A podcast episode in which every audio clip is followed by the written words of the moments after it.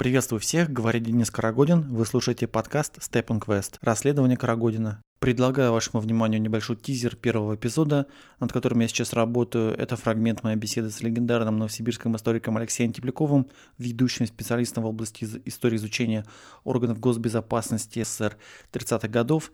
Наша беседа происходит в Новосибирске, точнее в Новосибирском академгородке, в Институте истории Сибирского отделения Российской академии наук 8 апреля 2019 года. Еще любопытно, что мне удалось выяснить, то мы, мы взяли еще весь гараж Томского городдела НКВД, ну или почти весь, да, черные воронки, так называемые, mm-hmm. в мифологическом, в мифологическом смысле, но аресты проводили не, не они, не эти водители, а транспортный отдел тюрем непосредственно. Да, но водитель тоже считался работником НКВД, да, и да, периодически конечно. их тоже могли включить в команду для обысков mm-hmm. и арестов, как вот именно своего проверенного.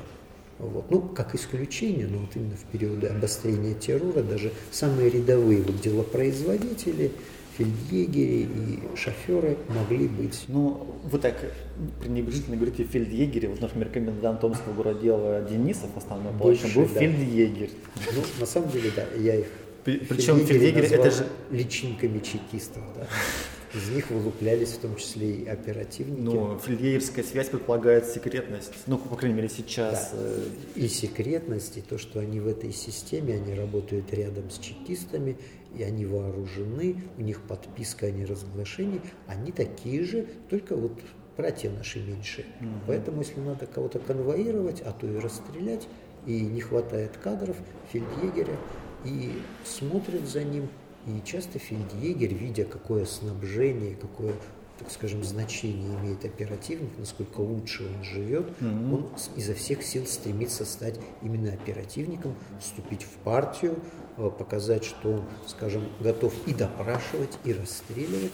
И достаточно часто этих людей выдвигали хотя бы в милицию или там на руководящей должности в тюрьму. Они становились начальниками, а кто-то из них и продвигался на оперативные должности. Это был такой лифт социальный для них. Всего наша беседа продлилась около двух часов. Мы говорили о разном, о многом, и поэтому из нашего разговора будут созданы, скорее всего, не менее трех или даже четырех отдельных эпизодов для подкаста.